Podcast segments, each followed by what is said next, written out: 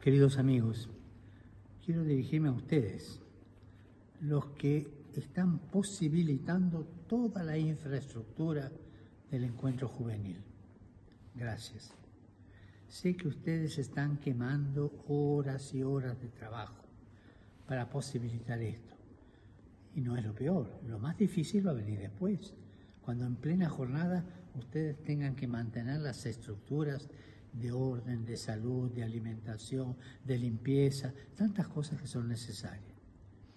Ustedes no aparecen como personaje de la jornada de la juventud, pero ustedes la sostienen. La jornada no se puede hacer sin el trabajo de ustedes. Por eso les digo gracias. Gracias por ser semilla, porque ustedes son como la semilla. Van a florecer desde abajo, no se ve, pero el fruto va a aparecer. Gracias por dar una mano a esta organización. Gracias por la generosidad de ustedes. Y gracias por no dejarse seducir por los cantos de sirena.